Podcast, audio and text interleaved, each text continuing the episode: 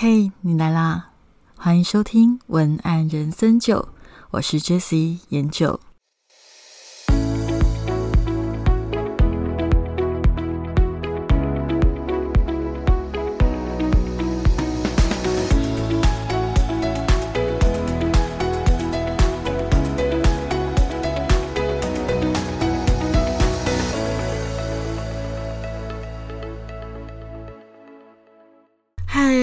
是研究，今天想跟你聊聊关于取代的这件事情。最近呢，在某一个网红的版上看到一些关于 Chat GPT 的想法。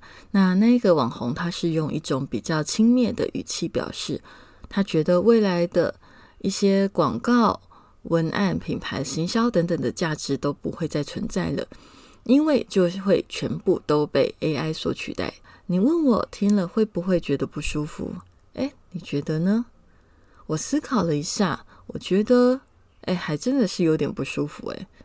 不过，我觉得不舒服的感觉虽然有，但重点今天要讨论的不是我觉得不舒服，而是背后我为什么会觉得不舒服。我后来思考了一下，我发现不舒服的原因是因为我觉得这种一竿子打翻一船人的说法，让我觉得他很不尊重人。那种感觉就像他想把所有的一切都踩在脚下，像是你小心翼翼的端着一盆水，然后他就像恶作剧的小孩一样给你推一把，毫不留情，也没有觉得有什么可惜。不过这种言论很多啦，其实像 ChatGPT 问世之后，有很多类似的言论都在争论着。然后呢，我有看过另外一个比较捍卫，就是。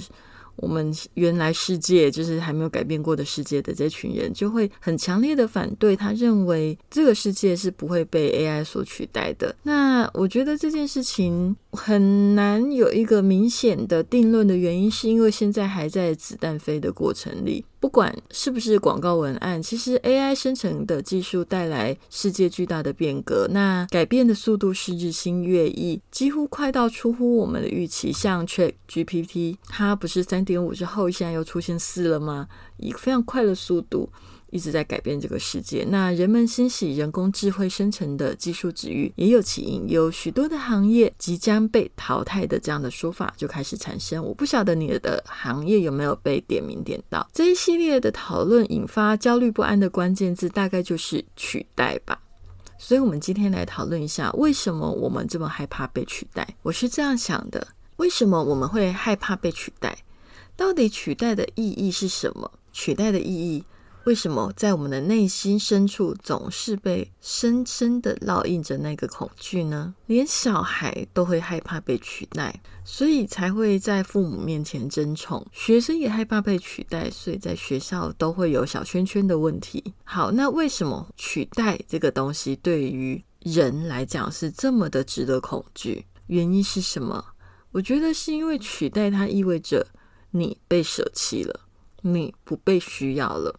那当然，现实又快速的结果就是收入跟价值被剥夺。但你如果更深一步的去思考，它其实代表着你的存在感被抹杀。它隐藏在、烙印在你的灵魂深处里面的恐惧是你的存在感被抹灭。那如果你的存在感被抹灭是一件非常严重的事情哦。如果你的存在感可以被抹灭，代表着你这个人是不是没有存在的价值？诶，是不是很严重？所以，它当然会引起一个时代的焦虑，它是很正常的。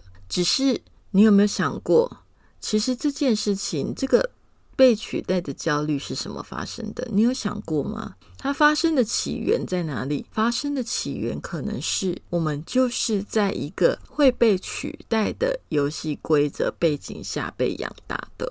我们被要求在相似的环境起跑，在一样的学校要用分数去比较，然后用一个标准去看待所有的人。为什么要这么做？因为它是最快可以分出高下优劣的办法。所以我相信我的听众朋友已经一定有一些人在学校可能很吃香，有一些人在学校觉得很吃亏。如果你刚好是适合那样的游戏规则，那你就是里面的得利者；如果你刚好不适合学校的环境，那你在里面就会很吃亏啊。聊到这里之后，你有没有发现，是我们自己把自己养在一个可以被取代价值的世界规则里，养出一个可以被取代的人？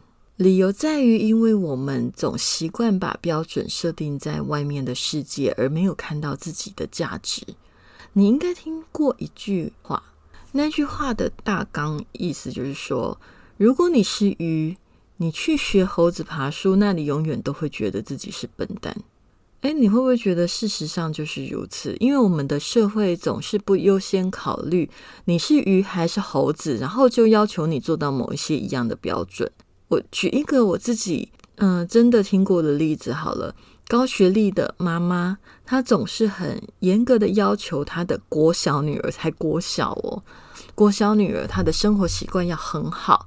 那有一次，她的女儿只是就是回家没有整理书包，她整个书包就被丢到门口去，她就骂她的女儿说：“我办得到，你为什么办不到？”其实更严重的一句话是。当他女儿并没有很想要以读台大为目标的时候，他妈妈生气的认为：“我可以考上，你为什么不能考上？”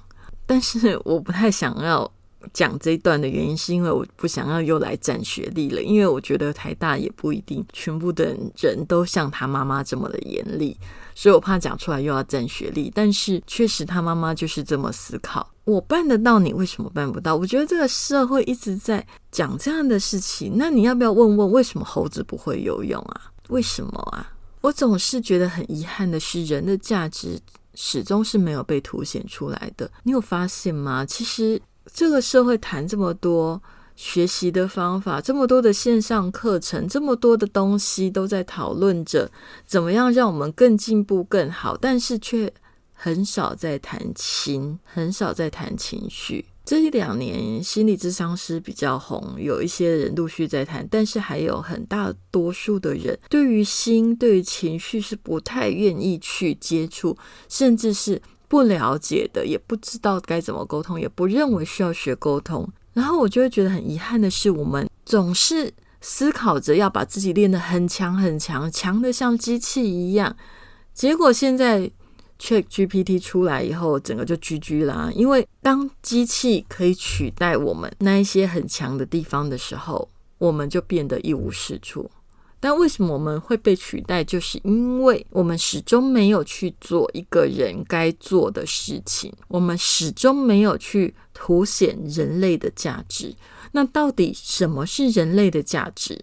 对我来说，就是思考跟情绪。思考跟情绪是什么？就是思考世界对自己的意义。这个习惯，有些人有，有些人没有。但是我觉得，如果你不想要被 AI 取代，这件事情要去想，思考世界对自己的意义，思考每个发生的事情对自己的意义，感受情绪带给自己的影响，进而去发现你的理智忽略的另外一个有情绪的自己也需要被满足。去理解你自己，去更加的深刻的看你的内在发生了什么。当你愿意去看你自己的时候。你才会愿意去看别人。当你愿意看别人，也愿意看自己的时候，真正的有力量的、有创意的、无法被取代的那一个价值就会产生。这个对我来讲很重要，因为我是做广告文案这一块的。广告文案的重点本来就是要触动人心，对吧？如果你自己都没有深刻的感动过、深刻的思考过，那请问你要怎么去引导你的读者去经历一场充满美好的文字、声音与画面的响宴呢？尤其像广告文案这一块，它很需要创意。那你有想过创意是什么？创意就是关键字 keyword 与众不同，不仅与众不同，还要更能深入人心。那与众不同，其实简单的来讲，就是不能让观众感觉到无聊嘛。所以，当 AI 拉起了整个广告文案行销的水平，让大家输出的广告都拥有基础的美感后，其实它还是会发生一样的东西呀。当大家的东西都一样美，看久了是不是一样会腻呢？就算是吃高级寿司，你吃每一餐都这样吃，你应该也会腻啊。所以，不管再美的广告，再好的广告，如果你一直都很像，那是不是一样会腻？就像最早期的时候，人工的那种。冷冻食品出现的时候，大家也觉得很好奇呀。但是吃久了，又开始强调手做温度的食物。然后就像说，哎，以前现代感、科技感的那种房子，大家都很喜欢。但是后来发展到一阵子，又开始关注老房子了。其实就是这样，人总是有腻的时候啦。所以最大的机会点是什么？就是人是会腻的。无论 AI 多强大，当所有的人都开始用 AI 拉高。广告的水平，或者是用 AI 去画动画，但是广告还是会腻的。动画风格画久了，如果都很像，还是会腻的。所以重点是你的创意在哪里？我们的工作都是一样，就是我们要去找让事情变有趣的办法。所以我想，只要人的需要在，只要情绪的缺口在，永远都有新的工作要做。我认为我们该做的是去思考，思考眼前的这群人，怎么让他们过得更好。那些数据啊、经验啊是会过期，但是人的需求却是永源源不绝的更新。只要人活着，就会有需求在；只要有人活着，就一定会感觉无聊，就会有想要新鲜的事物来让自己生活变得更有趣。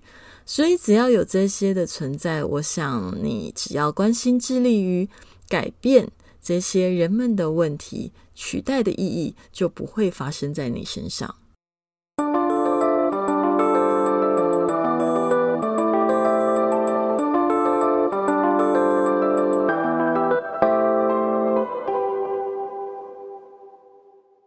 这里，我觉得我一直在做一件同样的事情。为什么我最后要跟你分享？我发现啊，其实我的工作一直在做同样的事情，就是因为那件事情是什么呢？你知道我是在做广告文案的嘛？所以我通常工作就是写广告文案，不然就是现在当顾问，所以就帮客户修他的广告文案。那 Chat GPT 出现之后。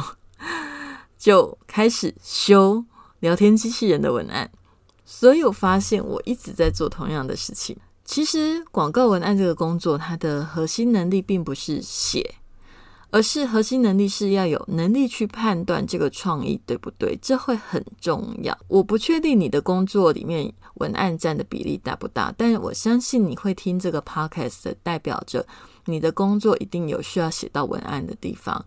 那我觉得 Chat GPT 出现之后，它最重要的地方就是你必须要有写的能力之外，你要有判断的能力。有些人可能有写的能力，却没有判断的能力，那你必须要努力的让自己再更精进一点。判断什么呢？判断这个创意对不对？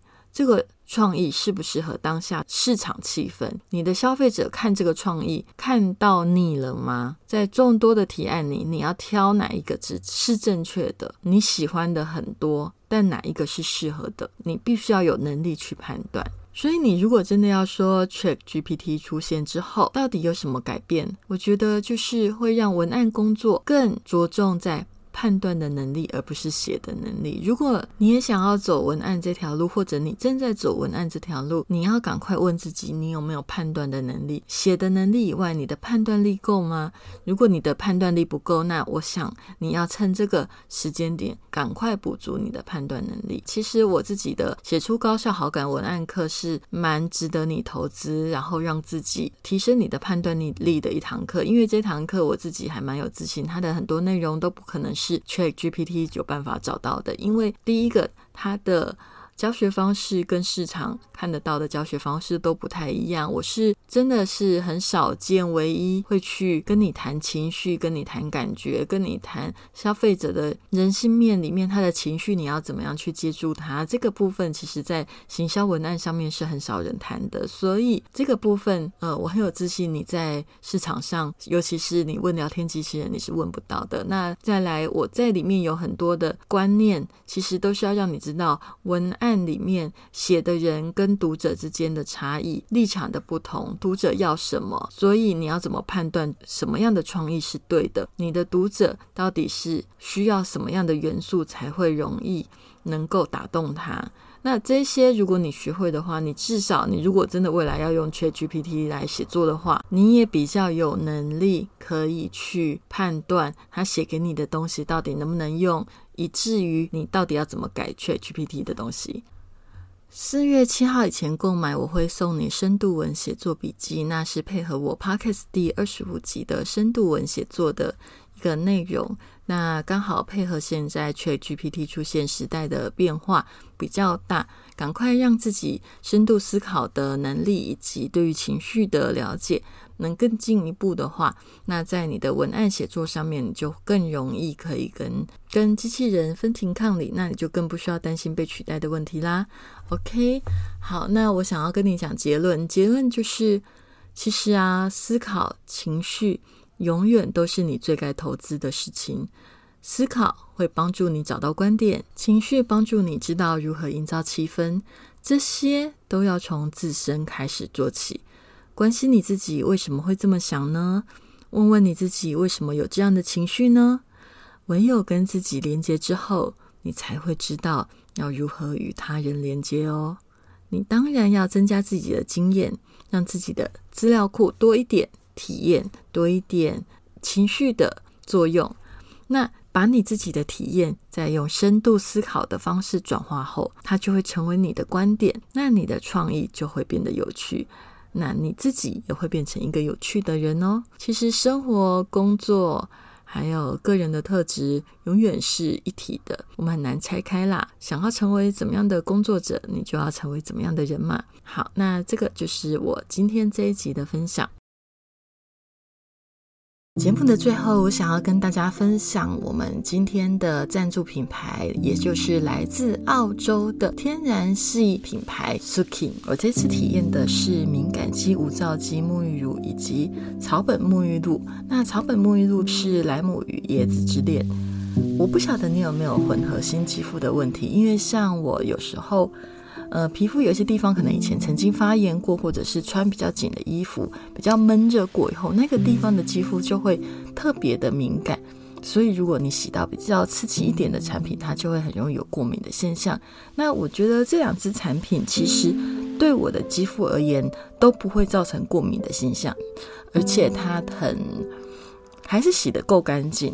而且你的肌肤也不会紧绷，所以对我来讲，其实它最大的差别应该就是一个无皂基的部分，它就是没有香气的。那草本沐浴露它的香气是莱姆与与椰子之恋。那莱姆与椰子之恋，其实顾名思义，它就是柠檬。